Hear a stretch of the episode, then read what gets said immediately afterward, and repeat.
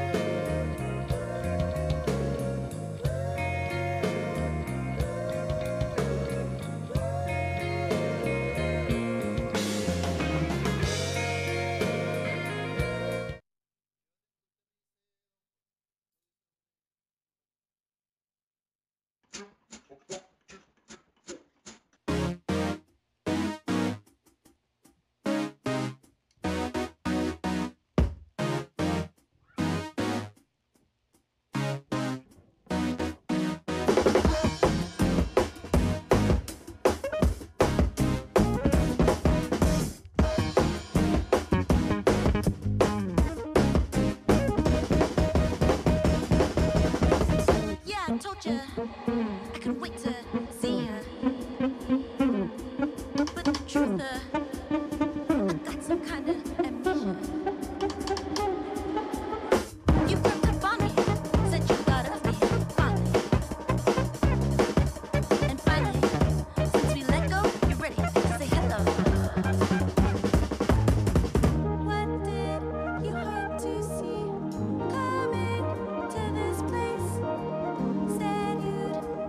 Hola, hola, ¿cómo están chicos? Estoy fuerte, está sonando fuerte esto. ¿Cómo está esto? Buenas tardes, Chile Rolero. ¿Cómo están a todos? Empezamos un nuevo programa de más 3 de Carisma. Y hoy día sí es que somos más 3. Sí. Exactamente. Pero estamos a la espera de nuestro cuarto miembro, literalmente. ¿Pueden dejar de día la penitencia para que se una al programa? ¿Cómo estamos todos? Hermoso día que tuvimos hace. ¿Cuándo fue? ¿Cuándo perdió? eclipse. Día martes con un eclipse. Oye Sí. chicos, nos perdimos. Estuvimos en cuarta región, en Caleta Hornos, haciendo transmisión en vivo del eclipse. No una transmisión en vivo, no nos dio el, la señal para tal. pero sí estuvimos haciendo unas coberturas bien interesantes. Estuvo bien entretenido eso. Mm. Agradezco de nuevo la posibilidad de haber ido. Y además tenemos varias anécdotas de la semana. Sí. Así que vamos a estar bien cargaditos hoy día. Pero a lo que nos convoca. Primero saludemos a nuestros auspiciadores. Lo primero es saludar a Space Fantasy, de la mano de Ulises Vilches y Guido. Guido Bocio. ¿Guido? Guido no está hoy día. Guido no está aquí. No, Guido nos está viendo. Saludos. Pero ya, saludamos a Space Fantasy, que son los distribuidores oficiales de No Solo Rol en Chile. Mira lo que traje. ¡Ah! Oh, que trajeron esta me cayó, se me cayó. Maravilla, Trajeron esta maravilla. No se ve, no se A ver ve. si se No se ve. A la, Car- a la- a la Carmen, tía. sí. A la Tenemos Carmen. los dados de Vampiro B5, traído directamente de- por mano de Space Fantasy. Y además saludamos a Bales, que Bales viste tu personalidad. Porque estuvimos el sábado pasado con un evento de proporciones épicas. Oye, viene un dado normal. No, no importa. Ese te lo cambiaron, te hicieron un cambiazo. Hay dos dados normales. Parece que Estefano me dio un dado. No, son 20 dados los que trae el, el set de Vampiro. Eh, los dados numerados son para algunas tiradas de iniciativa que se toman en algunos temas. Ya, pero, pero son dos dados numerados o, o se me cambió Dos dados un numerados. cambiazo en el Son evento. cin- no, me la hicieron, weón. son 5 dados de ansia, 13 dados negros Mira. y 2 dados numerados. Que esos son también en caso de que el narrador necesite tirar algún número, algo por el estilo. Ya, o sea, me falta un dado de ansia. Te falta un dado de ansia, efectivamente. Ah, weá. Bueno, importa, cosas no que importa. pasan. Pasas que cosas. Chicos, nos pueden dejar sus notas de voz. Eh, vamos a dejar. ¡Oh, qué eficiencia! Vamos, ya dejamos eh, fijado el número para que manden sus notas de audio y participen con nosotros. Hoy día estamos dedicándonos ne- netamente a, a lo que es el horror personal. Y algo que fue horror personal desde la semana pasada hasta ahora fue este gesto, ¿no? Mm. ¿Qué es ese gesto? ¿Alguien nos dice? El bar. El bar. Oh. No he sido horror personal, yo pienso en mi hermana chica. pero ¿Por bueno, qué? es mi horror personal. Saludos, Celeste. El día de hoy eh, queremos rescatar esta temática. Estuvimos hablando casi a principios de esta temporada acerca del horror cósmico. Estuvimos acá Mm. con un interesante compañero que nos dejó entrever varias cosas, pero ahora queríamos dejar sobre la mesa la temática del horror personal. Porque lo he escuchado tantas veces, en innumerables ocasiones, en innumerables eventos, pero muy, muy pocas veces he tenido el placer y el privilegio de centrar una conversación con qué es, qué diablos es el horror personal. ¿Cómo lo definirían ustedes? Mm, Yo quiero saber cómo lo define Ulises. eh, bueno, entiendo que hay una distinción entre terror y horror a nivel cinematográfico. Nunca la he tenido muy clara. Eh, mi primer acercamiento morboso a todo lo que es el terror y el horror fue cuando chico, que teníamos estas como club de video, como mm, los que habían antes, cuando existía Blockbuster. Los videoclubs. Un videoclub cerca que tenía, no sé, pues costaba Luca 500 el estreno. Estamos hablando que el estreno era, no sé, pues la película Especies. ¿Cachas de la época? Y se cayó el carnet. El Día de la Independencia. Pero eh, a- al lado de. Tenía como una sección, obviamente estaba la sección de porno, ¿cachai? Que no te dejaban entrar. Con esas cortinas como de, esa, como de piedrita. esa cortina sí, me da, me da- me da como, me da tiesa la cortina. Oye, que eran civilizados. Allá en Iquique tú estaban todas las secciones juntas Mira, y pegajosas. eh, y eh, había una sección de... Había una sección de películas de películas olvidadas. Así como la- lo que votó la ola. Y ahí encontráis Chucky 1, Chucky 2, Chucky 3. Eh, sí, algo pasó en una billetera, estuve leyendo, creo que me cuenten. Pero No, eh, ahí caché El Exorcista, Candyman, Freddy Krueger, todas las Jason. Que son slasher films, en verdad, ¿no? No es Sí. terror propiamente. O sea, ya, ok, está dentro del género, quizás. Pero yo creo que ya conocí el horror real, weón, con el con estas películas asiáticas, las versiones del aro y el grito que le ponen, que en verdad no se llama así, se llama Ju-On, significa The Curse, así como la, la La maldición. maldición. Buenísimo. Claro, que ya va más allá del ¡bah! de asustarte, ¿cachai? del, del screamer, lo que se Claro, conocen. y no es slash ni nada, pues, y, y- y- y hay como una hay una atmósfera de suspenso continua y espantosa. Juegan mucho con el audio y, y por ahí ahí como que empecé a entender esta diferencia entre lo que es horror versus terror. ¿Ya? Puede que me equivoque, por favor corríjame la gente que esté viendo el programa. Eh, lo que sí nunca he tenido la, la fortuna de jugar un juego de horror personal en términos de, de juego de rol. Nunca he jugado Call of Cthulhu, por ejemplo. ¿Ya? Si hay una mesa. Vampiro es un juego de horror personal. Sí, es juego de- Dependiendo del narrador. Dependiendo del narrador, ¿no? porque Vampiro igual te tira mucho hacia la hacia el área política, ¿no? Bueno, al último, la última excepción que se hizo con B5 es que ahora es un juego de horror personal y político. Y político. Mm. Horror político también en ese sentido. Ya.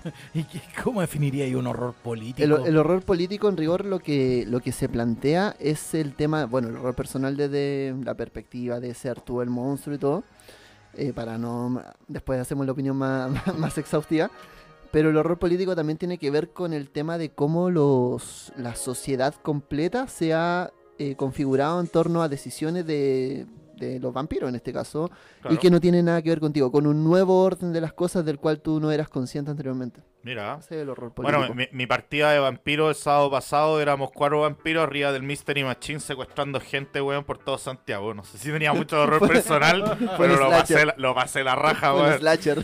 Sí, sí. Mi, mi vampiro era como un Jedi que tenía dominación, ¿cachai? Y, le- y el resto, el Brulla manejaba la Mystery Machine y a cada rato cuando le fallaban las tiradas le pegaba al auto, ¿cachai? Entonces en un minuto cagó y nos quedamos a pata. Estuvo entretenido. eh, yo entiendo que varios de los que están viendo ahora esto fueron allá. Estuvieron, claro, en el Santiago Nocturno 2. Chicos, tuvimos un excelente evento este sábado. Queremos partamos hablando de eso también, que fue muy interesante. Hablamos, hicimos eh, Santiago Nocturno 2, el quiebre del tablero. Estuvimos, este evento se organizó por World of Darkness Chile, el cual es la, la otra asociación que estamos llevando, en la cual estamos construyendo la metatrama de Chile completo. Tuvimos invitados de Valparaíso, eh, la gente que está apoyándonos con, el, con la metatrama desde Valpo. Eh, y esto está pensado ya para replicarse en otras regiones. Este sábado va a haber otro evento muy parecido también. Eh, vamos a ir a apoyar al Concilio de Artes Lúdicas, así que mandamos un saludo desde ya. Yo quiero mandarle un saludo con mucho respeto al marico de Leimer que casi me mata a todos los personajes. pues puta, mamá, ¿Tenemos, wey. tenemos audio? Tenemos audio de Hola, buenas Leimer. tardes, eh, Estefano. Y de parte de la gente, les exigimos, exigimos que nos cuente la historia de la billetera. Eh, ya, No. a- antes de que precisen algo ahí, No. yo vi, yo vi Haciendo exigencia el feo. Ya. Oye, espérate, yo vi, no, no caché nada, no quise ni preguntar en verdad, pero esto fue después del evento. Aclárame dos, tres weas antes. ¿Esto fue después del evento? Sí. Ya, se fueron a tomar. Yo fui, Ya, yo... porque al otro día tenía Es como- misa. Esto es como dice. Esto es una historia llena de horror, de sangre y de lamentos. La verdad es que estuve borracho la mayor parte del tiempo. ya, pero espérate, entonces se fueron a tomar. Si hay testigos de esa noche, por favor, también le agradeceríamos su audio. Sabemos que hay gente que vio eso, gente que estuvo con nosotros. Mm, ¿Por qué no construimos la historia desde todos mejor? yo, no esta- yo no estuve de todes. Yo no estuve Ah. Sí, para que vean que está surtiendo efecto. La deconstrucción. Eh, ya, es todo lo que vi eso. Que alguien le arrojó una billetera a otra persona en el rostro. Con aparentemente 100% de acuracy. Bas- básicamente fue un 20 natural. Sí, un 20, le puse un 20 natural con una billetera en la cara a otra persona. Espero. Chicos, vamos a, vamos a compartir esta historia. Si ustedes, por su parte, comparten esta transmisión en sus muros, sí, quiero ver también que mucha gente se entere porque esta historia solo la vamos a contar una vez. Así que sí. tienen abajito entre los comentarios el botón de compartir y yo quiero ver ese contador subiendo. Y el weón que se llevó mi dado de ansia, weón, que dé la cara, weón. Pueden comentar con el hashtag, Ese. pueden comentar con el Falta hashtag el incidente de la billetera. Y devuelvan el dado, weón.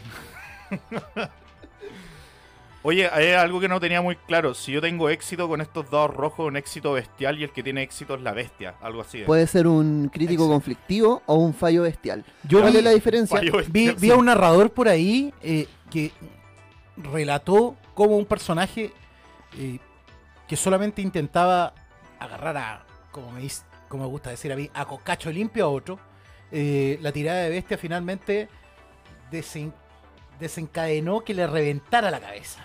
Eso fue Guido, parece, weón. Mira, se pidió eh, Guillermo. la, la lógica, mira, me está llegando Claudio. Don Claudios. Claudio se nos une en un momento. Se está preparando. ¿Qué es lo que ocurre? Mientras voy a explicar las tiradas de vampiros. Para que veamos esto. El labial está en el bolsillo rojo, Claudio. Ya. Para que veamos esto con calma, mira. Eh, si te fijas, los dados de vampiro normales, Mm, estos que están acá, los negritos, no cuentan con el 1, como anteriormente contaban los de B20. ya. Por el contrario, los dados de, B- de B5 sí. Que El calavera. cráneo. Por, por favor, muéstrala. ahí. Eso es un 1. Ese es el 1. Alright. ¿Cuál es el tema? Acá, eh, en el cambio de sistema, ocurre que el, se- está la ¿Es el posibilidad de tener éxitos críticos. Mm, Cada dos 10, que son el, el LAN que tiene las dos estrellitas, se confirma un crítico, ya. el cual significa que la acción se hace muy bien. Este sería este, el Sí. 10. Cuando uno de los críticos compromete por lo menos uno de los dados rojos, Ah. significa que el crítico no lo tuviste tú, sino que lo tuvo la bestia. Entonces tú Mm. haces la acción, pero de una manera bestial. De Ya. una manera muy monstruosa que podría delatar tu naturaleza. Y el fallo también puede ser en esas mismas condiciones, ¿no es así? Exactamente, cuando tú no logras el número de éxitos que te pide la tirada y aparecen las calaveras, significa que la bestia intervino para que tú tuvieses la acción, que es lo que se conoce como el fallo bestial. La Mira. bestia. Qué maravillosa manera de en la cual la mecánica de juego te encaja en la narración el horror personal. Bienvenido, Claudio. A propósito de la bestia. Mientras Claudio se nos acomoda, empezamos a leer algunos comentarios. Ojo con tu Ulises, tu PJ va a estar fuera por un mes. Mira el huevón. ¿Ese es Estefano? ¿Eh? ¿Es Estefano o es marico? Estefano te dice. Marico.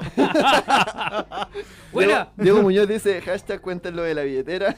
Ya. El Ulises de Construyete típico. Eh, Eh, hay otro más también. Bárbara ya nos dice, la diferencia entre horror y terror es sutil. Por un lado, el Mm. terror suele sen- eh, sentirse por cosas reales. En cambio, el horror siempre se considera, siempre considera la experiencia sobrenatural. Evelyn Sosa, Ah, paraguas? mira, weón. nos, Evelyn Qué- qué Sosa nos bien. Dice, eh, jajaja, fue notable, lo vi en primera fila, supongo que habla de la billetera. Kaira nos dice, lo vi en primera fila también. La billetera voló frente a mí y le pegó a Gonzalo con su rayo láser. Ah, perfecto. Así que estamos con el incidente de la billetera. Saludos. Estamos con horror personal. Sí, weón. Fue, uno, fue un horror personal lo de la billetera. Para Gonzalo podría ser. Oh, Weón. ¿Cómo Bueno. estás, Claudio? ¿Cómo, cómo estuvo tu día? Bienvenido Bien, a bordo de bien. Caribe. Eh, me cancelaron en la mañana. ¿Te cancelaban qué cosa? Un registro. Alguien me confirmó y yo preparé mi laboratorio calentito, bonito para la persona. Y ¿Tienes, no me contestó. ¿tienes, ¿tienes calefacción plantado. en tu sala de digo tu- en tu laboratorio? Sí, sí tengo calefacción en mi sala de tortura. Chicos, si quieren vivir una experiencia de horror personal, no olviden anotarse en el experimento de Claudio para su doctorado. Oye, me acabo de dar cuenta de que quizás decir que es una tortura y que es horror personal no es tan buena No, fama no, no, para mi sí. experimento. De- a mí me interesó de- desde ya, me anoto. A mí sí me gusta lo de la tortura. Oye, qué bueno esto de poner compartir y que suban, la, suban al tiro la, la, la Ah. visita. ¿Alguien quiere saber efectivamente qué ocurrió el sábado después? Ocurrieron dos ¿Verdad? cosas muy interesantes. Vamos, vamos a contar esa weá. Mm. Oye, nosotros. Espérate, no lo tengo aquí. Habla tú por mientras. Vamos a- Eh, eh, bueno, eh, U- Ulises, Ulises fue a ver un concierto ayer. Fuimos a ver el partido juntos. sí. Sufrimos. ¿El Sufrimos partido en- de qué? El partido de Chile-Perú, pues, weón. Ya, no, no, Yo estaba en el taco a esa hora. Eso sí que fue horror personal, weón. en el taco a esa hora, weón. Qué paja. ¿Cómo estuvo ese, ese trayecto? Weón, ¿cachai? Que no sé si te pasó lo mismo, weón, pero una vez me quedé atrapado. O sea, tuve la genial idea de volverme en Año Nuevo. No, el día siguiente de Año Nuevo de la costa. ¿Ya? Weón, vi una de las grandes maravillas de la naturaleza, weón. ¿A mí? Un taco de 6 horas. Wow. Bueno, esto no fue muy distinto, la Fue verdad. hermoso. Yo Oye, tuve ni de la Serena, weón. cacha que ayer estaba en la tocata de esta banda Nowhere, unos gringos medios millennials que tocan jazz, etcétera. Y. Mándame el link, po, Espérate, estoy mirando la weá y cacho que el bajista está tocando bajo sentado arriba del ampli, no está parado ni con groove, que es como la onda. Es un bajista como que le pone una, una onda. Con el pucho en la boca. Claro, no, el weón está así con la capucha puesta, subiéndose los lentes, y a cada rato cuando no tocaba, el weón dejaba el bajo y se sonaba. Dije, este weón está para el pico, weón. José, te mandó esa foto, solo un Sí, flasheo. un flasheo. Cortito y lo sacáis. A ver. Sigue Ah, no, no, y, y, y de pronto la mina menos, que un, menos de un segundo. la banda son como cinco weones, y la Todo mina para, para el concierto y dice, weón, fuimos a ver el eclipse, o sea, pregunta, ¿vieron el eclipse? Y todos, sí. mi hija un día. y, y nos dicen que fueron a ver el eclipse en un lugar, nadie se abrigó y estaban todos resfriados. ¿Qué fue esa weá? Eso Ah. es solo para los que lo vieron y para los que están compartiendo, efectivamente, Horror, los que están atentos al programa. Eso es una muestra de horror personal. Oye, ¿Otro, mira, otro qué ¿Otro flasheo? Ah, eh, no, pues eso, la, la banda, la mina dice, weón, puta, fuimos a ver el eclipse, hasta habíamos carreteado, el cumpleaños ¡Oh! y no, ¿cómo Ahí se queda. llama? Y, y nadie se abrigó, nadie cachaba la temperatura de Chile, nadie cachaba que con el eclipse, weón, la temperatura se fue a la cresta y estaban todos resfriados. Y ahí los empecé a mirar bien y estaban todos para la cagada, pero igual tocaron. Y, y la mina, weón, que tiene un registro súper alto, weón, para andar con la garganta mala. Weón, cantó la raja, estuvo bueno, pero el bajista se estaba muriendo, weón. En un minuto empezaban a como... La típica que hacen en los conciertos, dicen, no, aquí en, el ba- en la guitarra, Pedrito, la weón, y, y al bajista todos le aplaudían así como, dale, weón, you can do it, Sam. Pero, weón, estaba hecho bolsa. Oye, a propósito de horror personal, les quería contar, no se basa en película, no estamos sorteando nada todavía. Eh, ¡Horror! o depende, ¿eh? Si, si llegamos a 100 compartidos. ¡Oh! Se sortea espinas. Eh, voy a pedir ¡Oh, ayuda. pero qué buen juego! Oh, pero qué buen juego, no sé de qué se trata. Oye, eh, este juego ya está en el mercado. eh, es de terror, es narrativo, es de terror. eh, la verdad, voy a pedir ayuda al público si alguien cacha bien de qué se trata la weá. O sea, más, más allá- Espérate, espérate, veamos un video de YouTube estoy, al tiro. Estoy pa' product, estoy pa' product manager, weón. No, no, no, pero a ver. Traigo este hermoso juego que no tengo idea ni de qué pico se trata, pero debe tener algo de No, espina. no, lo que, ¡Lo estoy sorteando! lo que no sé. Tiene espina y atrás tiene una como una especie de silla de, de, Mira, de- de lo- hospital, weón, Lo, así que... lo que no sé es la mecánica. Estoy recién aprendiendo el juego. Sé que es un juego narrativo, sé que es un juego de mesa, sé que tiene distintos finales y que todo esto se da en una especie de asilo, un asilo psiquiátrico, weón, encantado o embrujado o, o con algo terrible sucede en ese asilo. Igual que en el baño de, de acá de Radio Pagua hace un rato. Así que eso. eh, voy a pedirle ayuda a- al público si alguien lo cacha. eh, por ahí, si llegamos a los 100 compartidos, se sortea. Don Javi. ¿Cómo se sortea? Se sortea durante la semana. Se sortea durante la semana. Vamos Oye, a abrir sí. los componentes. Oh, qué mira, bonito, Mira qué weón. hermoso. aquí tiene las instrucciones. e igual es, es harto, ¿cachai? O sea, bueno, no es tanto. me das poco, me das poco. Oye, No, pero cacha, trabajo. cacha, Sí. mira, mira eso. Mira, sí, tiene fichitas, sí, fichita por si, no sé, imagino que tiene que tener algo de cordura. Hay un mapa. Sí, este es el tablero de juego. De hecho, No, yo una, Uh, vez, cacha, cacha, A ver, cacha. a ver. Bolsas. una vez lo probé. Tíralo para acá, o sea, tíralo no lo probé, pero sí una vez vi este juego. Claro. Entonces aquí, aquí en el fondo... eh, reversible? ¡Sí! No, que no... Oh. eh, es reversible por la dificultad. En un lado está Cacha. normal y en el otro está como Cacha, más esto hardcore. igual es spoiler, pero para que cachen cómo, cómo Ah. es las cartas, mira. Os sobresalta el sonido de varias puertas cerrándose de golpe. Espérate, espérate, José, José, música de horror personal, Sí, estamos sí. demasiado tecno, por Estamos, favor. sí, estamos muy. Oh, so- Muy- muy- aquí viene, aquí viene, aquí Estamos muy viene. vaporwave. Aquí viene. Voy, voy Me a gusta el pegarme, Vaporwave. voy a pegarme un Gonzalo. Dale. billetera, billetera, por favor. Es como esa cuando Preparen le su- tiraban el zapato, ¡uch! Preparen con su billetera. billetera. Os sobresalta el sonido de varias puertas cerrándose de golpe en una de las habitaciones que acabáis de recorrer. Cuando os asomáis, podéis ver que en efecto están cerradas y que hace mucho frío. Loco, para que cachen el talento de estas cartas, Mm. weón. Oye, Espinas. Es que lo abro. A ver. Lo abrí. Bueno, es mía la wea, así yo que no lo lo... recuerdo mucho, pero sé que tiene que ver Osh. con vivir la experiencia de volver a un psiquiátrico en el cual los personajes estuvieron anteriormente. Ah, ¿sabías? Desgraciado. Ah, weón, se comenta. acaba de leer la weá aquí mientras yo... ¡Oh! No, no, Trampa. no, no. Está tiene- haciendo trampa. Es un juego que es como esta especie de. Mira la imagen. como tipo Mira, escape room. Ulises, te- el detalle Entonces, de que Aquí Mm. está, po, acá está. la ca- es un cassette. No, pero ¿De ¿cachai 60 que- o de, o de. No, pero que cachai. Mira, Espinas es un juego para crear historias de terror. Usando tan solo unos pocos componentes: imaginación y memoria. La mejor tarjeta de video. La mejor imaginación. del juego, estoy imaginando. Chicos, Bueno, estamos esta perdiendo mucho bueno. Ah, perdón. Oye, pero deja, deja, deja que nos relajemos. Si... Mira qué bonito esto. No, Ya, dale, mira. dale, dale. No, no, no, pero eso, mira, Vamos de hecho acá César Dígame. Quintana nos dice, mira, Espinas, ah, dos puntos. Espinas Ah. es un juego narrativo cooperativo en el que el objetivo de los jugadores es entrar al sanatorio y lograr sobrevivir en su regresión al mismo. 15 años después, si uno o más jugadores logran sobre- sobrevivir a la regresión, han ganado la partida. Oh. Muchas gracias César Quintana, te pasaste. Aguante, César. Otros, comen- César. otros comentarios, dice, print de la pantalla guardado. Esa es la imagen que mostramos. ¿Quién hizo. Eh, ¿Quién fue? ¿Quién fue? César Quintana también. Sí, lo va a mandar a imprimir. Eh. Diego González nos dice si música puesta. ¿Qué más nos dice? Eh, Estefano nos dice hashtag el niño de la billetera. Y Diego González nos dice que Claudio está usando multicuenta.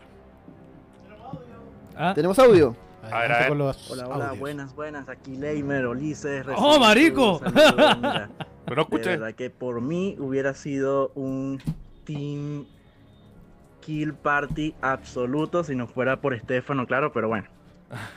¿Qué se puede decir? ¿Por qué le echa la culpa Em, a Estefano? para definir lo que es el terror personal, que es una de las que cosas piense en los niños. eh, que para mí son favoritas en el mundo del rol e incluso en todas las artes, es eh, la lucha de los miedos contra el ambiente y tus miedos personales. Es decir, el personaje siempre busca luchar contra eh, aquellos miedos que se reflejan de su subconsciente, así tipo Silent Hill 2, por ejemplo, el videojuego, o contra el ambiente. Podría ser un ejemplo de esto, sería Resident Evil. Eh. Ey. Devuélveme el dado, weón. Silent Ah. Hill también es un buen ejemplo de horror personal. Yo Oye, diría que es uno de los mejores ejemplos del ¿Silent videojuego Hill? Silent Hill. Sí, weón. En el juego, fondo- juego de mierda. Literaria, a nivel de literatura, horror personal, ¿recuerdan algo? Oh, Yo pensé que había sido un audio. sí. A ver, ya, A adelante. ver, dale. Eso es un audio de lo que sucedió en el baño esta tarde. Estaba muy, mucho condimento. Mira, mientras no sean, no sé si se acuerdan que hace como un año, algo, quizá un poco más, eh, estaba de moda mandar esos audios con gemidos. Ah, sí. Ah, Era como todavía lo sigue. ¿Todavía moda, sigue weón. eso? Sí. No, pero había cuestión que no, no podías recibir nada, pues, weón, era como, bueno, Linda la idea que acabáis de dar en vivo, weón. Brillante. No, Esperamos sí, su audio con Andrés gemido. siempre. Tiene una siempre- capacidad para cagarla. Sí, weón. Como que siempre intenta. El weón dice: Yo sé que puedo sacar más de esta gente. Y le pon- nos pone obstáculos, ¿cachai? Obvio, Para- para obvio. decir hasta dónde podemos llegar. weón. Obvio. Sí. Puta la diferencia entre el horror y el terror es muy simple. El horror es más explosivo, es más a lo screamer, más impactante. Como el baño. En cambio, el terror es más psicológico, es más sutil, es más suspenso. Mm. Ejemplos de esto, por ejemplo, sería para el terror cosas como Ju-On, La Maldición, El Aro. Yo no entiendo Para horror sería estos tipos de películas de terror modernas tipo Conjuro, cosas así por el estilo. Estoy un poco de acu- en desacuerdo. Eh, creo que la definición que nos dio Leimer, si no me equivoco fue el audio, Sí. tiene que se acerca más a la idea del suspenso. Y ahí es donde Hitchcock entra muy fuerte en la temática de suspenso. Mm. Cuando el, el ejemplo de la bomba, que es como es muy distinto que tú tengas eh, Hitchcock en, un- en una conferencia habla de que te dice, imaginemos esta escena, hay dos personas conversando en un restaurante Mm. y en un momento a otro explota una bomba. La bomba explota, la gente eh, salta por, lo- por el aire, hay gritos, hay pánico, etcétera, hay fuego. Mm. Y eso puede ser terror, porque puede ser una experiencia terrorífica, en, la sen- en el sentido de cómo te genera y te, y te impresiona est- esta, esto que ocurre. Terrorismo. Por otro lado, Claro. dice que hay que diferenciar el terror del suspenso, en la cual eh, las personas sabiendo, por ejemplo, ponte la misma escena, las dos personas conversando, Mm. pero bajo su mesa, te hace la cámara baja el plano y te muestra una bomba que está bajando su tiempo. Perfecto. Y te dice, tú sabes. Entonces en el momento en que tú como espectador sabes de lo que de, de esta bomba, de la existencia y de que va a explotar en un, en un momento, tú formas parte de esta escena. Tú te vuelves parte de la escena como tal. Y Ya. tú participas directamente de ella. Tú sabes de ello, tú no les puedes advertir, pero tú sabes lo que va a ocurrir. Entonces todo lo que ellos conversan en ese momento previo a que la bomba explote, cobra sentido para ti. Porque tú te vuelves parte de ella. Mm. Sí, la, la definición que entregó Leimer yo entiendo que es exactamente al revés. Pero puedo estar equivocado, no sería la primera vez. Así que vamos, estamos todos invitados a un simposio de horror que vamos a hacer. No, no sé. Eh, investiguemos igual un poquito. Em, pero como les comentaba, juego, ya, ok, si me dicen vampiro, quinta hora es como tirado para el horror personal y ya queda. Right. Rife, eh, ya, el Rife te la compro al tiro, ¿cachai? Pero. Y saliendo de Mundo de Tinieblas, Dread. Dread. Dread. ¿Han jugado Dread? Juego indie. No. No, Cult. No. Hablé, hablé de este juego un tiempo antes, que es este juego de hecho para experiencias de horror, que en vez de dados usa una torre Jenga al medio. Y tú cada Ya. y cada vez, por ejemplo, que tú vas a hacer una acción que amerita una tirada de dados, No. tú sacas un palito del Jenga y lo pones. Ay, qué buena mecánica. ¿Cuál es el tema? Primero es súper fácil, Ya. pero cuando la torre cae, eh, esta, se activa el, el horror como tal. La escena cambia, se arma la mesa de nuevo. Sí. Y luego de eso, cada vez que la torre se vuelva a caer, un persona el personaje que la botó muere. Oh. De una u otra forma. O en su defecto le arroja una billetera a la cara. por ejemplo. También, puede, por también puede ejemplo. ser. Ahí también puede ocurrir. Ese es como un house rule que vamos a tener ahora, dale. Audio. Yo vi lo de la billetera en primera fila y debo decir que fue un evento de horror personal en el que el elfo no tuvo otra opción ni no tuvo otra forma de defenderse que con esa billetera. A la mierda, eh, Dredd. Empecé a aumentar la billetera. Oye, no, yo no, no he jugado Dread. Oye, Uy. Dredd es bacán porque, disculpa, Mm. la, Sí, por la favor. creación del personaje incluye un cuestionario. ¿Ya? Entonces, las preguntas son, por ejemplo, eh, ¿dónde está tu precio? ¿Qué es lo que más podría hacer por dinero?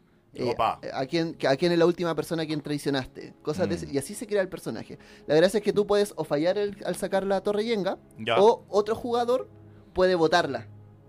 Que significa que él se sacrifica por ti. Oh. emula, emula un poco el tema de las películas de Slasher. Entonces, va, va- va en esa línea. Súper interesante ese. Mira. Y hablemos ya de la billetera, porque la gente está empezando. ¿Puedo, puedo comentar la billetera, eh, Gonzalo? ¿Me das permiso? me está llamando mi primo, weón. Él debería saber que estamos en la radio. No, no va a contestar. Ponlo, Ah, en, el, oh, dale. ponlo en altavoz. No, ponlo en altavoz, pues, Sí. weón. Ponlo en altavoz. Va, ¿Le, le Ah, contestaste? Aló, marico, está al aire, dígame.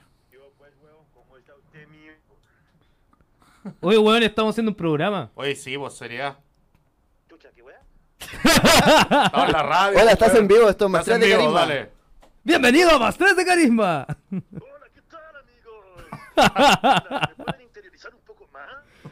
Chucha, tu primo no ve el programa, weón. No, no, no. Te vas a ir castigado vos, weón, por tus familiares, weón. Reflexiona, reflexiona y mándanos un audio, weón. Responde por tu familia, Ulises Vilches.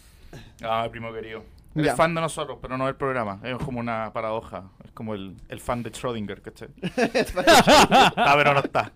El día de ayer hacía revisión de algunos cuentos eh, para abordar este mismo tema y me, me, me llegó uno a la memoria que en su momento de verdad me perturbó. Berenice, de Edgar Allan Poe. Ah. ¿Se acuerdan cómo termina ese relato? No. O yo no lo he leído. ¡Spoiler!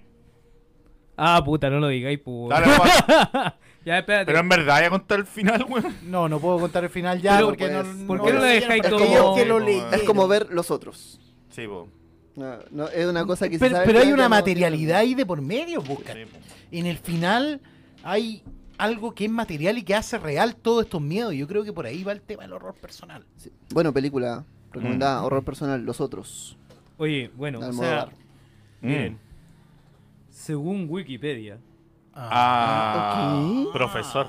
por favor. Esto lo acaba, según Wikipedia, esto lo acaba de escribir Leimer en Wikipedia. Desgraciado. claro, es lo que dijo Leimer. claro, decía, el terror personal, Claro. marico. Ah, perfecto. No, Oye, no, no. Según lo que dice Wikipedia, el terror es un sentimiento más allá, o sea, es lo que viene después del miedo, después del miedo, y que te hace pensar irracionalmente. mm, Mira. Como que una weá que ya es tan grande que empecé a hacer wea- weá. una. Básicamente correr en círculo. La wea de la Claro, wea. una weá de mierda. Oye. Y el horror se define como un género. Buenísimo. Mira, Según Wikipedia. Ahora, si alguien lo quiere ir a editar, edítelo. Haciendo el doctorado, buscando fuente en está Wikipedia. perfecto. Así, Loco. así está Chile, weón. Wikipedia. Wikipedia manda, weón. Ahí de repente te voy a alterar el himno nacional, weón. Oye, hay, hay una película Lovecraftiana que no tiene mucho tiempo y es bien independiente y el, el director tiene esta fijación por usar puppets en vez de usar CG, que es en el fondo computer graphics, así como efectos 3D. Oh, Ocupa- excuse me. Ocupa puppets y se llama The Void. Muy buena, búsquenla. Boy, Me suena, pero no la he visto. Es de un culto, weón. Están invocando una weá, sale una weá Ah, más, sale sí una weá más cacho, fea weón. que. Yo la tengo y no la he visto, Weón, weón. vela, vela, en verdad. Me busqué eh, como películas relacionadas con Lovecraft y me salió eso. Es- weón. Si quieren, si quieren es venir a ver The. Void con nosotros. Ah, ¡Ah! ya, pero Ya ese es como. Oye, chicos, recuerden- es, como, Ustedes- es, es como invitarte a ver Netflix, pues, weón. Uy, Oh. Netflix Oye, una invitación, algo más. Chill. 100 compartidos y esto se regala. Chicos, recuerden que si este- seguimos compartiendo, Ulises se va a rajar con espinas en vivo. Sí. Eh, Eso sonó muy de horror personal. Mm. sí, la verdad sí un poco. Me voy a rajar Se con va a espinas, rajar con espinas en vivo. Yo quiero ver eso. Oye, a todo esto había espinas, por favor. hubo una, me acordé en el 2002, no, no, un poquito después, 2005. Hubo una presentación conceptual de una artista rusa, no me acuerdo el nombre, fue hace muchos años, que su show era ese. Que en el fondo ella se cortaba en vivo. eh, su, su- era una presentación que hacía, la hizo en el Bella Arte. Mm. Ella se cortaba en vivo y la gente después le pasaba la hoja con la que se cortaba y la gente la cortaba a ella. No. Fuera de eso, era parte, era, era su, su propuesta artística. Eh, ¿Cuál es el tema? Esto eh, emula mucho el tema de esta cuestión de los pescados en la licuadora que hubo hace un tiempo, hace muchos años, que fue Oh, súper sí, polémico. es que- dale. Ya. sí. El tema es que, claro, la gente, ella invitaba a las personas a que ella la cortara y viera con, cua- y con cuánta profundidad con todo. Y Cuéntale a la gente lo del pescado en la licuadora. igual es- eso fue una, también otra presentación conceptual muy antigua en la que habían unas licuadoras con unos pescaditos y tú podías... Pescado vivo, Con, peces. con peces vivos, claro. Y la gente podía apretar el botón y licuar al pescado. Nadie lo hizo, conste. Mm. Pero que en el fondo era una prueba de como mostrar un poco hasta dónde podría llegar el morbo Ah. de las personas. ¿Cachai que de otra weá de estas weas así como conceptuales de esta weá? Cuéntame más, por favor. La wea Eh, hace el año pasado creo que salió, o el antepasado, que habían dos hueones, una hueona y una hueón, un hueón y una hueona, y eh, no me acuerdo si el hueón cortaba la mina o la mina cortaba el hueón, pero le quitaba un pedazo. O sea, un pedacito, ¿cachai? Como ¿De aquí, carne? le agarraba la ¿Ya? cuestión, ch, ch, ch, y le Ah, quitaba un lindo. pedazo, después lo llevaba a una sartén, lo Ah. freía, Ah, y después se lo comía, weón. Qué duro.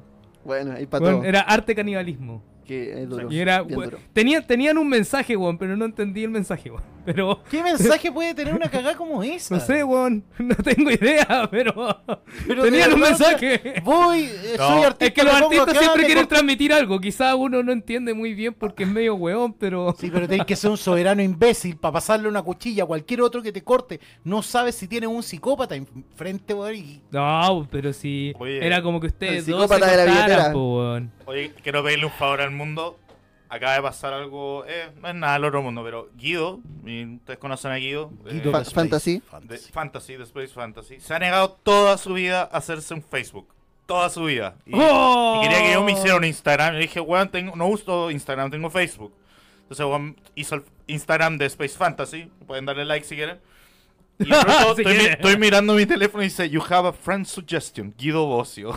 Se acaba Pero de si comentó. Sí Acaba de comentar. ¡Ah! Te estáis hueveando. Oye, eh. Chile Rolero, Guido Bocio está en sí, Facebook. No se demoren en agregarlo. Agréguenlo. El sí. Fantasy, Space Fantasy. Sí, Es la parte más entretenida de esta cuestión. Sí, que no viene nunca, weón. Sí que tenéis que venir, weón. Ahora ya te, te tenemos fichado en Facebook. Ya. Doctor, Chicos, por favor. ¿Qué estábamos hablando? Hay un tema bien interesante que yo vi en la pauta, que era el héroe torturado. Esto me gustaría hablarlo, aprovechando Ah. los cuatro minutos que nos quedan de programa. Quedan cuatro Nah. Ah, pero weón. ¿Para qué? No, Yo siento que el horror personal se construye alrededor de la figura de un héroe, de un protagonista, como cualquier narrativa, pero este tiene ciertas características que son bien particulares y tiene que ver con, ya que quiero utilizar la palabra, con la construcción psicológica que tiene el mismo. Está torturado, ha perdido algo, está en un constante padecimiento y en base a esto, tomando más o menos lo que dice Leimer, empieza a interactuar con la historia. Me puse a pensar qué tipo de series, ya que no soy tan experto en cine como mi amigo Ulises, pero qué tipo de series vi con estas características. Y de repente me encontré con una que justamente el día de hoy se estrena su tercera temporada, que es Ash Spider-Man. Evil Dead. ¿No? Casi. Stranger Things. Stranger Things. ¿Ya?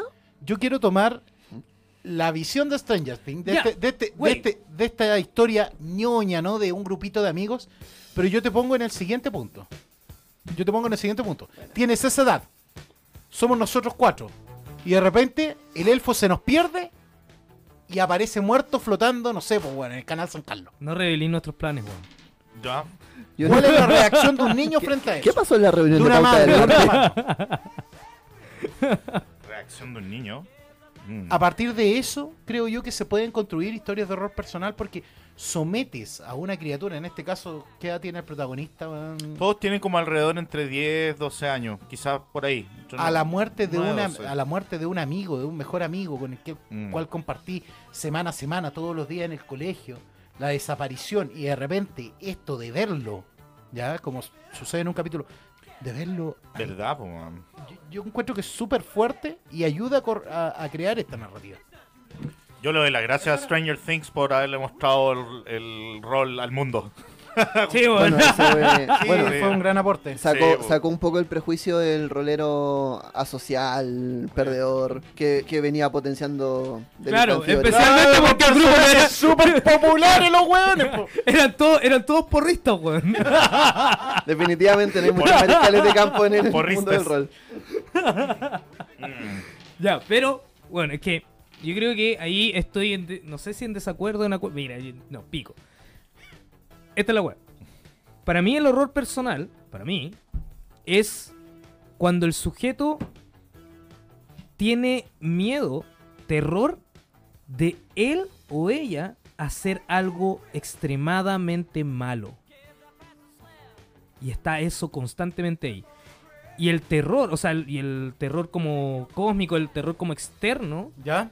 es algo que el enemigo, aqu- aquello que te atemoriza, es algo que tiene poder sobre ti. Como Y es que- desconocido.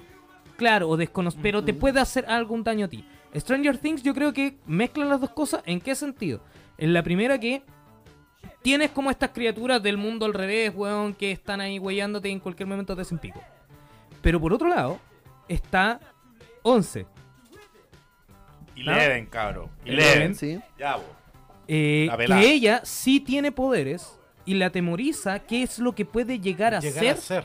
con sus poderes Claro. y lastimar a sus seres queridos por eh, no saber controlar sus propios poderes. Mm. Y ahí está el horror personal. Sí. Eh, Eso es lo que yo creo. Es como que, weón, en cualquier momento puedo asesinar a alguien, en Puedo cualquier dejar- momento puedo Sí. volverme loco y no tener control de mis propias acciones y voy a ser yo, ¿cachai?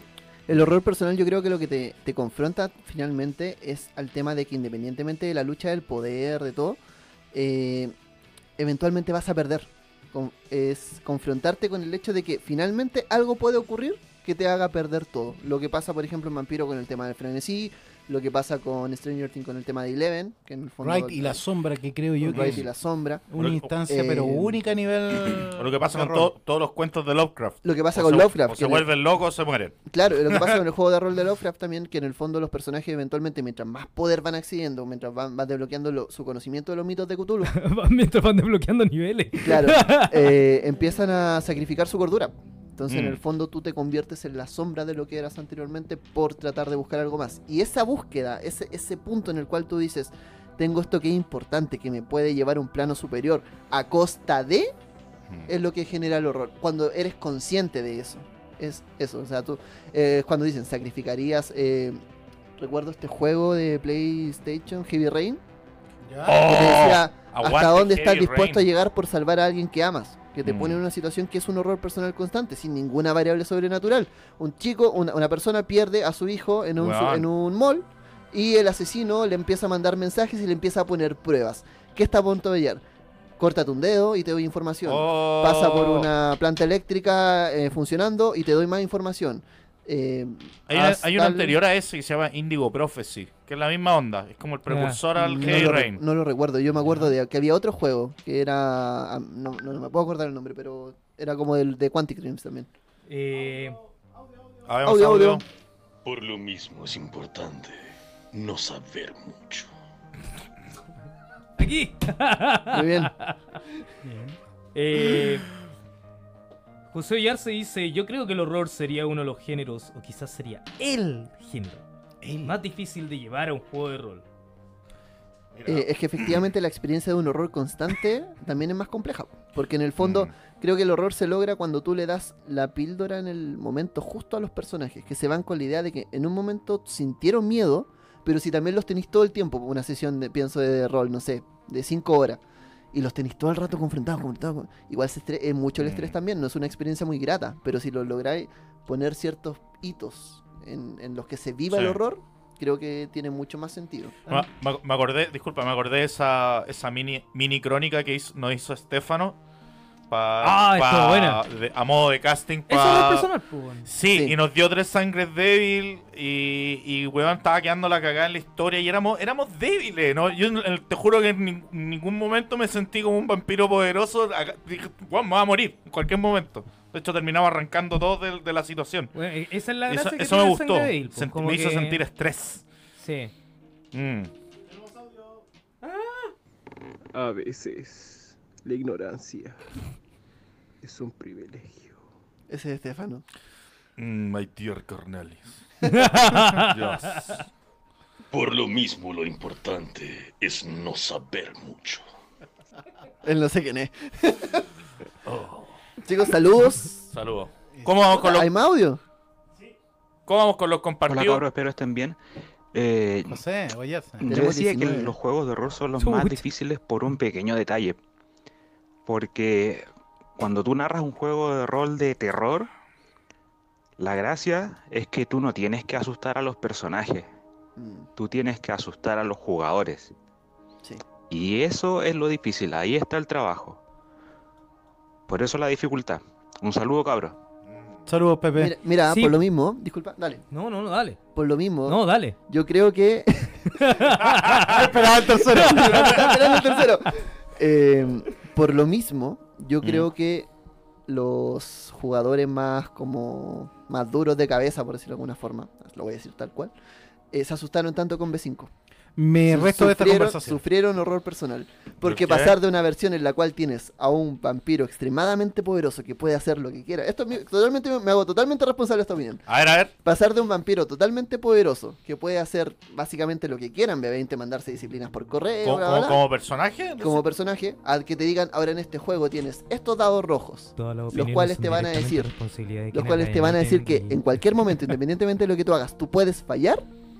Dicen, oye, pero ¿y dónde está el poder? ¿Dónde está esto? ¿Qué me confronta a mí? Y a los jugadores se asustaron y ahí salieron la muchas de las fuentes de las críticas.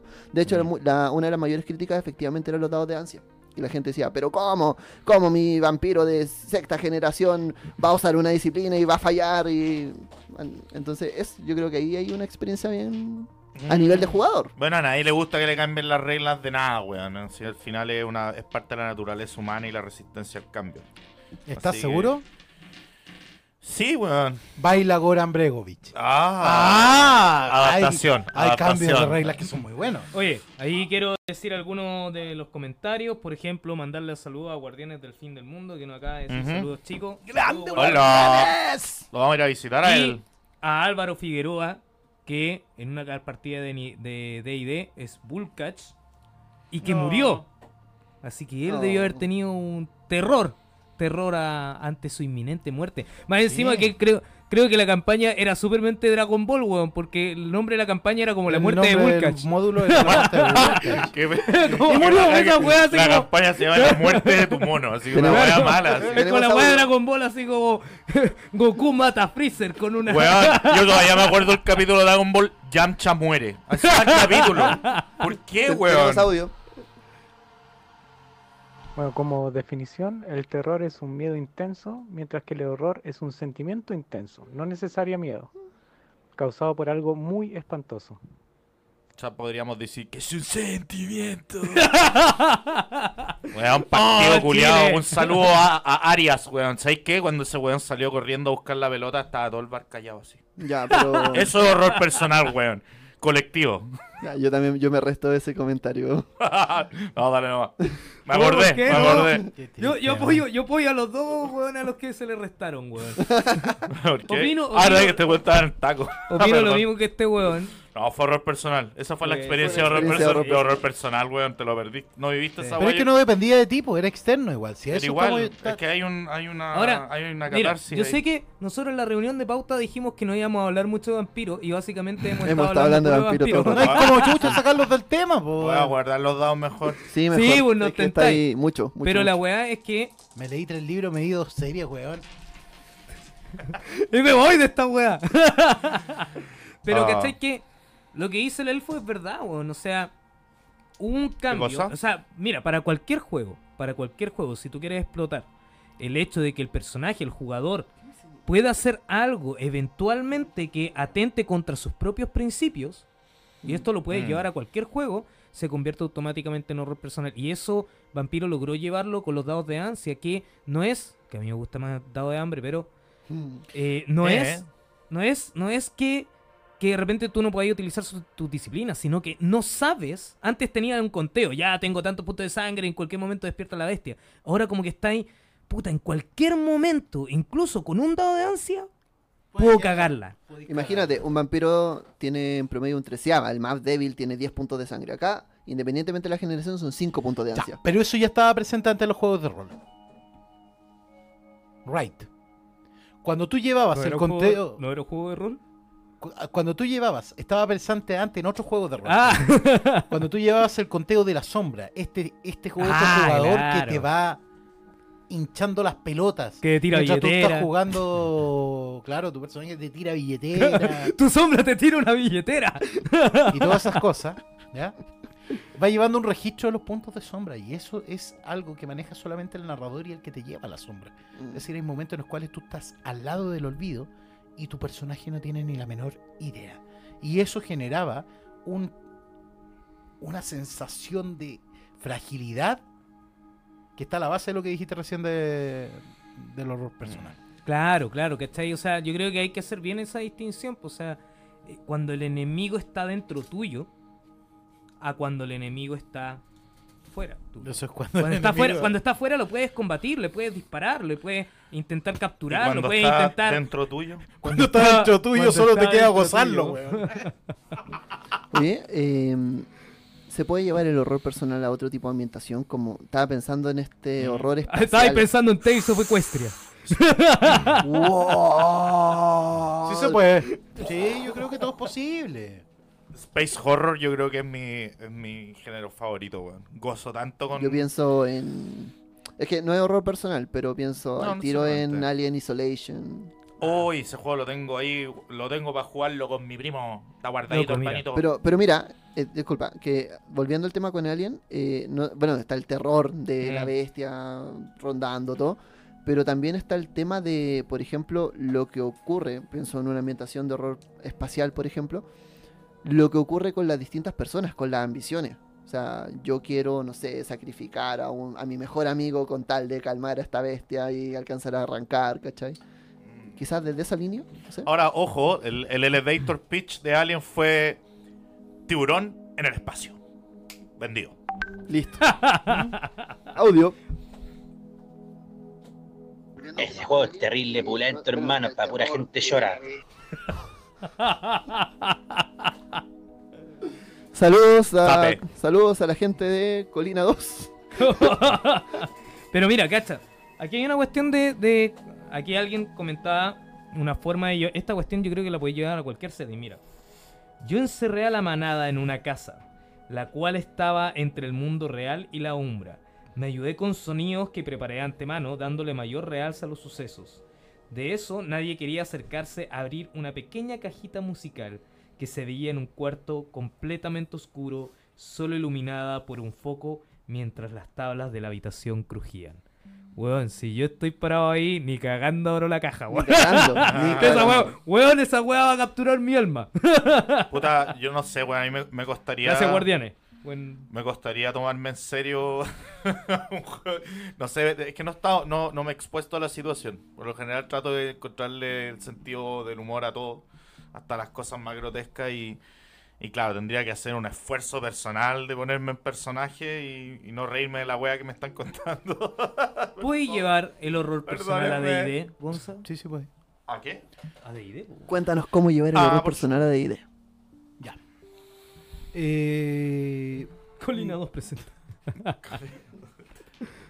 Evidentemente, Colina una de las cosas que es el corazón de D&D tiene que ver con las compañías aventureras, ¿cierto? Y uno de los recursos más rebuscados y regastados es eh, una compañía, un miembro de la compañía aventurera te traiciona, ¿cierto? Eso lo, lo tenemos más que claro, especialmente en las historias de este corte. Pero ¿qué tal? Como propuesta de horror personal a lo que dijiste tú, es a que tú tengas un poder tan grande que es capaz de someter la voluntad de tus compañeros y que hagan aquello que tú quieres sin saberlo. Tienes que dispensarte de muchas mecánicas, hacer unas cuantas tiradas de salvación y ponerte a narrar alrededor de eso y darle ese poder a un jugador. Mira, sumado a eso, aparte, cada vez que lo usa, va perdiendo más control. Entonces al principio lo puede ocupar voluntariamente, pero a medida que va avanzando a ocuparlo, el narrador va teniendo más control en cuando em- pasa súbitamente, sin que se dé cuenta. Exacto. Oh, está buena, está Porque buena. el rol, el buena, rol en sí, el rol, los juegos de tablero, incluso que eh, con mi hermano eh, nosotros disfrutamos harto de eso. Lo roleamos un poco, nos matamos de la risa, pero hay un juego de tablero en particular en el cual, de hecho, te sale una tarjeta que dice tú estás en contra del resto del grupo y en cierto momento tienes que matar a los inocentes que estén aliados con el grupo. Y el personaje está obligado a jugar así Oh, su, su, su- su personaje para, para, para poder ganar. Y el resto, hay un traidor dentro de tu grupo y tiene esto. Entonces, a momentos que hay interacciones que son realmente terribles contra, bueno, como se representa esto, contra los más débiles, los más indefensos. Pero que tienes que hacer porque tu personaje así te lo pide. Hablando de eso, como eso es más horror político, pues, bueno. Como por ejemplo, Sí. han cachado estos juegos como el. El Mafia, o. Es como bien ridículo, es Ah. como. Es como satirizar un poco el asunto, pero es la weá de que tú estás en un lugar en el que cualquiera, en cualquier momento, te puede pegar una puñalada por la espalda. Y vos no sabéis quién chucha es, pero sabéis qué te va a pasar. Mm. Y no sabéis cuándo. Esa es la weá, como. Es un horror que no está centrado en que hay una figura Hay un catastrófica que monstruo o algo que No. te va a pegar y te va a hacer daño. tu mejor amigo te puede pegar la Oye, qué buena. Por eso en Una D&D billetera, por en- ejemplo. En D&D, denle familia a sus personajes y después ocúpenla en su contra. Oye, qué, qué buena mecánica. Para mi próxima mesa chacreada de Fate, le voy, voy a agarrar a uno de los weones y le voy a decir, vos vas a ser traidor. Eso es todo lo que tenéis que hacer. Y le voy a, después le voy a decir a la mesa. Para que todos Hay un sospechen. traidor entre ustedes. Hay un traidor entre ustedes. Espérate que lo Coger acabo uno. de contar en el programa. ¿no? Tenés que escoger uno Ah. bueno, sí, pues, weón. Sí. No. No, pero le, o sea, igual pues, podríamos jugar nosotros. Era una idea. Sí, sí, no la haré, no la haré. Bueno, En cualquier momento tu mejor amigo te puede atacar con una billetera. mira. No sabes cuándo ni dónde. En honor al tiempo, cuenta la maldita historia de la billetera. Un segundo. José, ¿cómo vamos con los compartidos? Don José. Por favor, para Mientras si... cuenta la historia Mientras de contamos esto, Después de Santiago en Tinieblas 2, de perdón, Santiago Nocturno 2, el quiebre del tablero, nos fuimos Uh. a beber, como Caín manda. Estábamos bien. ¿Ah? Bueno, Uh. lo sentimos, chicos. Estuvo cerca. Solo, solo va a estar la cuenta en la historia de la De billetera. repente me fui en volar con los. Bueno, dale. El tema es que nos fuimos a beber con los chicos. Eh, todo bien, todo tranquilo. Vimos una banda en vivo, súper bueno, todo. Estábamos pagando. Y yo dejé mi billetera en la mesa. Y se pone. ya- La verdad es que ya no me acuerdo bien cómo, cómo se dio todo. Sé que nos pusimos a hablar de los jugadores. Habían, habían personas que participaron como jugadores en el evento. Hay había gente de mi grupo de rol también. Una precisión técnica: ¿en qué cerveza ibais? Iba. En la tercera piscola. en- sí. Yo estaba súper bien. Iba, Sí. iba como en la, Y- y en el iba segundo como en la segunda cerveza, la tercera piscola y. Está perfecto. ya. Como para tener. El tema es que eh, Gonzalo siempre tira el chiste en buena de que me va a empezar a, a reclutar a mis jugadores. Ahora es en mala, weón. Y empezó a hablarle, a hablar de, a predicar la palabra de D&D a mis jugadores. Entonces, ah, no, me los vaya a robar, bla, bla, bla, tirando la talla. Y en un momento yo sé que estaba pagando. Y sé que lo único que atino es que Gonzalo algo me dice, como lo mismo de los jugadores, la cuestión, bla, bla. bla, Y lo único que atino es que tomo la billetera y la hago así. la tiro. Pero espérate. La tiro. Te juro que esto nunca fue a la cara, nada. Solo la tiré pensando que iba a caer para allá. A Gonzalo, obviamente. pa- pa Ah, claro, o sea, no es Pa' como que tiraste la billetera y que como. uh. No, No, Pero no la había- billetera- había una intención. ¿Cuál tiro de Cristiano Ronaldo? Hizo un arco perfecto en el aire. ¿Su, su, dobló, su comba? Y como Gonzalo confía en mí, Gonzalo no atinó ni a cubrirse, solo se agachó un poquito, pero se agachó lo suficiente para que la billetera impactara en su cara. Fue como. Y me llegó en pleno hocico. Porque no hay otra forma de definirlo. Hermoso. Y a partir de ello, es que yo Ah, pues tres No. piscolas y saco un 20. Del uno a al- partir de ahora piscones saca un 20. me resto. Por agresión. Una vez que tengamos solucionada la demanda, volvemos a conversar. Claudio, un gusto. Ulises, un gusto. Mi abogado te llamará. Sí. Yo te voy a contactar al abogado oficial de Space Fantasy. Te va a llamar. sí. Sí, Yo- es yo un weón, hacer es un atención weón que no tiene, no tiene respeto por la vida. Vive. vive Oye, pero espérate, ¿por qué la- el agredido se va y no el agresor, weón? Quizás no están agredidos después de todo. Oh. Pero si No, no, pero eso, eh, en Pero el de- fondo del, pasó uno- eso. del 1 al 10, siendo 10, arrojarla así con toda tu fuerza. No, si la tiré así nomás. O sea, es como un 4. Un 4, sí. ¿A dónde va? literalmente. Este- Un este sólido- un sólido este weón dijo, o un este dijo, aquí me las cobra todo este culiado, weón. Cada vez que me ha pegado, me ha peñiscado porque estoy diciendo algo mal, weón, en el programa, aquí viene ¡fo! Oye, si estos dos weones Oye, pero morado abajo. weón. literalmente, literalmente la billetera pegó un D4. Ya, weón, vamos con las eh, recomendaciones para la semana. Ah, Recomendaciones de la semana. La ¿Qué mía, la mía ya la hice, la vuelvo a repetir. The Void. Esta película Lovecraftiana, indie, eh, nueva. Es que me, corríjanme, pero creo que es el mismo director de The Witch. Y nada, pues me sorprendió. Aparte que el, el director está rayado con los puppets, entonces es como igual retrotraerte a las películas del año 80 donde no existía el CG y tenías que hacer el puppet, pues, weón, ¿cachai? Y piensa que hay a ver criaturas Lovecraftianas, estilo medio. y Tiene, tiene un, un tufo a Cronenberg así, pero. Pero bien marcado, pero Lovecraftian, pues bueno. Así que se la recomiendo. Es muy buena. Mm. Sí, todavía, todavía tengo esta, esas imágenes. Yo, yo iba a hacer otra recomendación, pero ya que hablamos de horror personal y todo, Aún lo veo. eh, voy a recomendar que Lo quien veo. no ha visto todavía, que quien no ha visto todavía los otros, por favor, vaya y véala. Véala, por favor, porque tiene que... Es una película que tienes que ver. Y que no te la tienes que contar, porque una vez que te la contaron cagaste. Te iba a decir. Ah, a mí me de la lo- contaron. La de lo- nunca la vi, weón. Eh, yo voy a hacer otra recomendación, pero algo más agradable. No sé por qué, weón. El otro día me puse a ver Búho Esponja de nuevo. Es la zorra, weón. El tema es muy bueno. José, tíranos el opening de Bob Esponja para irnos, weón. Gonzalo, ¿vas a recomendar? No, ¿qué? qué? Ah, y revise, vaya a internet y revise familias de acogida. Mándame el WhatsApp del Damián y de la Evelyn. Para reconstitución de escena, mi Familias de acogida, ya que Gonzalo no está. Únense a las familias de acogida, chicos.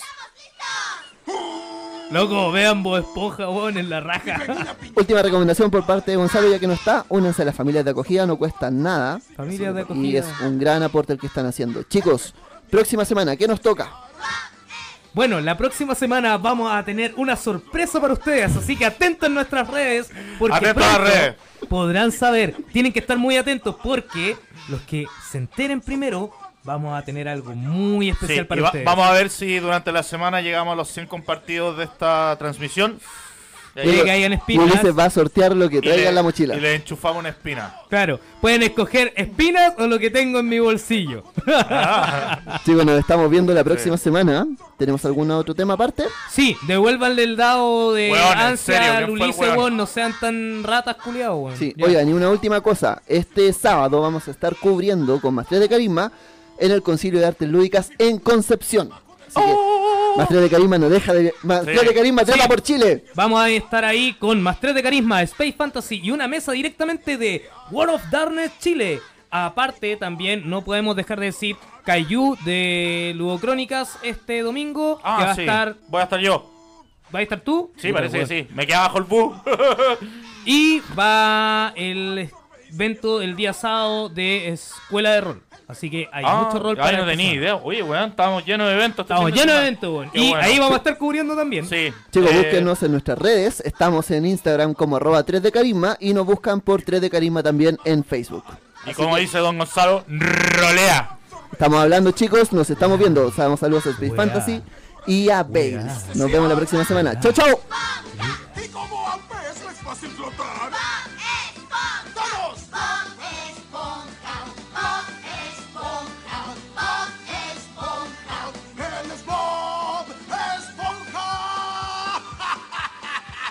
Esponja.